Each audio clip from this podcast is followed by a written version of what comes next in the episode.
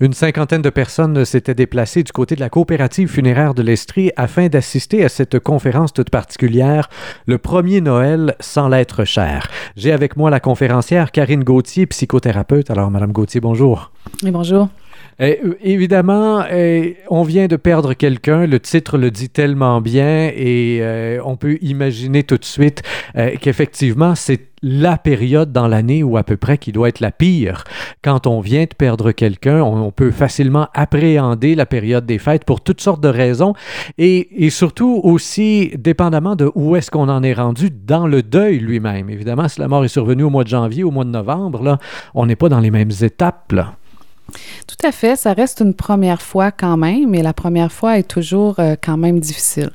Ce qu'on remarque, c'est que Noël, c'est une période où les gens se regroupent, où il y a beaucoup de partage, où il y a beaucoup d'amour, où il y a une espèce d'énergie, euh, de joie, et, une personne endeuillée se retrouve dans cette énergie-là. Son état à elle, dépendamment effectivement où elle est rendue dans les étapes, peut détonner beaucoup avec l'ambiance ou l'énergie du temps des fêtes. Alors à ce moment-là, le fossé qui est creusé entre elle et euh, la période est plus difficile à supporter.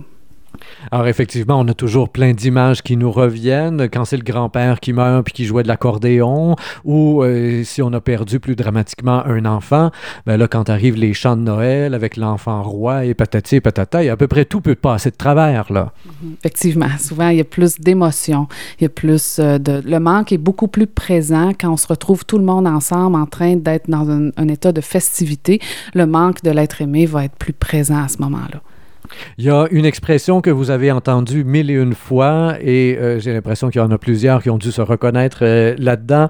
Euh, plusieurs auraient juste envie de s'endormir à la mi-décembre puis de se réveiller en janvier. On cherche finalement des fuites à travers tout ça. Fréquemment, oui. J'entends ça, j'entends ça régulièrement en suivi. Est-ce que je pourrais m'endormir et me réveiller plus tard? Euh, malheureusement, on ne peut pas faire ça. Alors, on va euh, chercher des façons de s'adapter euh, à cette situation-là. C'est-à-dire comment la personne endeuillée peut vivre le temps des fêtes pour que ça corresponde le plus possible à ce qu'elle a réellement besoin.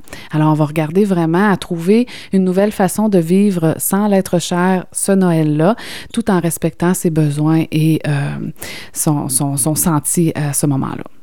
Le problème, c'est que à peu près tout peut être consolateur et à peu près tout peut devenir une fuite aussi. Quand on regarde un peu euh, les quelques phrases que vous aviez sur une de vos diapositives, quitter pour le sud peut être une bonne solution, ça peut être une fuite. S'isoler, ça peut faire du bien, ça peut être une fuite. Euh, fuir dans l'alcool, ça peut être une fuite, mais ça peut faire du bien aussi. Alors, on, peut, ben, on dirait vraiment que c'est l'ambiance dans laquelle on le fait, l'état d'esprit dans lequel on le fait finalement, qui va déterminer si ça va être bénéfique ou non. Comment est-ce qu'on fait pour savoir si le geste qu'on s'apprête à poser est le bon à faire pour, euh, pour notre propre épanouissement à quelque part à travers tout ça. Là? La conscience, je pense, c'est d'être consciente de ce qu'on fait et du pourquoi on le fait. Une personne qui me dit je veux pas vivre Noël, j'évite toutes les émotions qui sont associées à ça et qui se sauvent dans le sud, euh, va devoir faire sa première fois l'année suivante. Par contre, il y a des personnes qui vont me dire cette année, je suis pas en mesure, je suis pas capable de recevoir tout ça.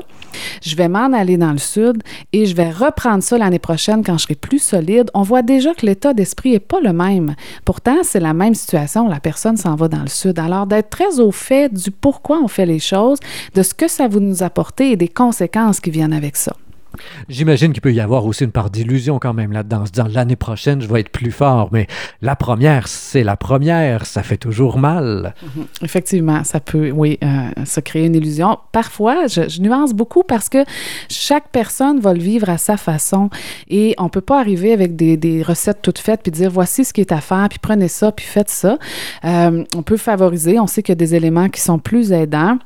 Mais euh, effectivement, une personne peut euh, choisir de partir, puis que ça crée une illusion, puis se retrouver dans le sud, puis faire comme finalement, j'ai tellement fait une erreur, je me sens plus isolée, plus souffrant, je voudrais donc être chez moi avec les proches qui restent.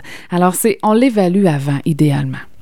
Vous avez donné au cours de cette conférence euh, des trucs pour justement s'aider à passer à travers euh, ces premiers temps des fêtes quand on vient de perdre un, être cher. Et euh, il y en a un qui allait comme suit, respecter ses limites. On le comprend déjà dans ce que vous avez dit jusqu'à maintenant. Et là, le reste était écrit en plus gros. Et avertir ses proches. Hein? C'était, il faut les, les nommer les limites. C'est pas tout de les connaître soi-même, mais il faut savoir les nommer aux autres d'une manière ou d'une autre. Là.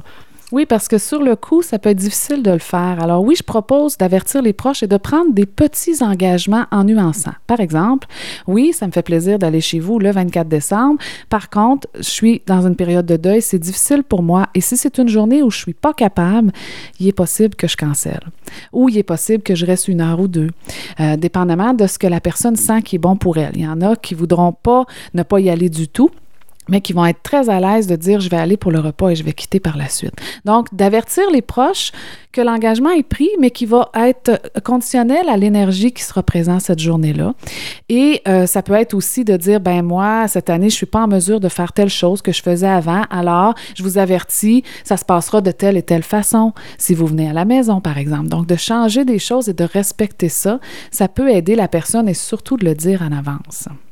En même temps, les proches en question dont on vient de parler sont aussi fort probablement touchés par le deuil. Si on vient de perdre notre conjoint, notre conjointe, ben les enfants sont touchés, euh, les frères et sœurs sont touchés, la famille est touchée. À Noël, c'est une fête familiale. Donc tout le monde est un peu dans ce climat-là.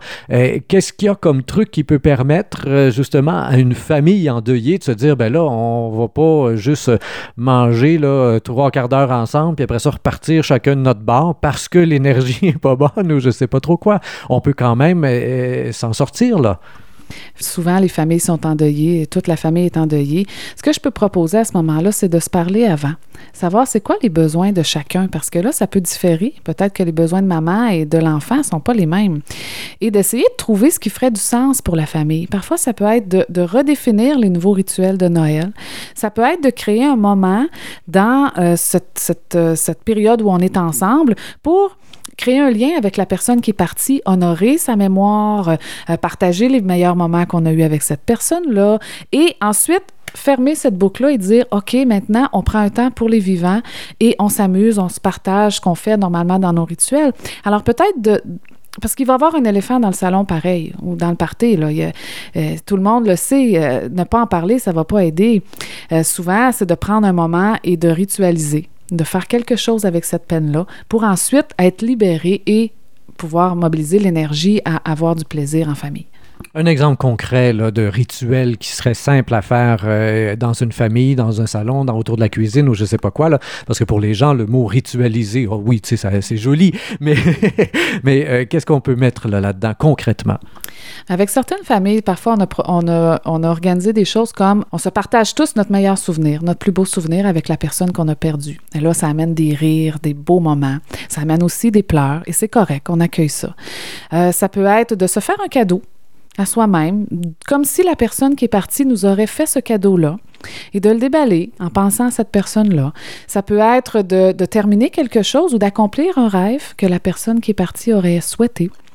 Il y a des familles qui ont choisi de mettre une chandelle dans un endroit de la maison et à chaque moment où il y avait une pensée pour la personne, se recueillir auprès de cette chandelle-là, ce lampion-là, et de prendre un moment pour euh, réfléchir ou euh, être juste en contact avec l'énergie du deuil, puis ensuite revenir avec les gens qui s'amusent un peu plus loin. Alors, il y a autant de façons que de personnes, c'est d'être créatif et de trouver qu'est-ce qui fait du sens pour cette famille-là.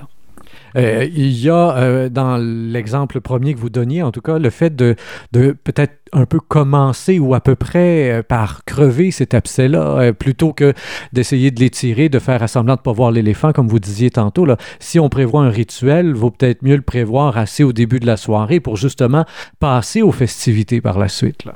Tout à fait. Il y, a, certaines familles qui me disent, moi, nous, on n'est pas capable de faire ça. Euh, et là, ça doit se faire un peu plus dans le silence ou à l'écart. Mais la plupart du temps, dans la majorité des cas, effectivement, ça permet de liquider cette énergie de et de, le vivre aussi comme c'était vécu un peu au salon, de le vivre en famille, dans l'amour, tout le monde ensemble. On pleure un bon coup. Par la suite, on se ramasse, puis on dit maintenant, qu'est-ce qu'on a besoin? Qu'est-ce qu'on fait en gang pour se faire du bien? Donc, il y a tout au niveau du soutien social aussi qui est très intéressant là-dedans, puis ça nous permet de voir où l'autre est rendu euh, dans son processus à lui, parce que chaque personne ne sera pas nécessairement à la même place. Et puis ça fait du bien de pleurer, hein, faut le dire, les larmes chaudes qui coulent sur les joues, c'est très libérateur. Et puis un gros câlin qui vient avec dans la famille, c'est toujours bon.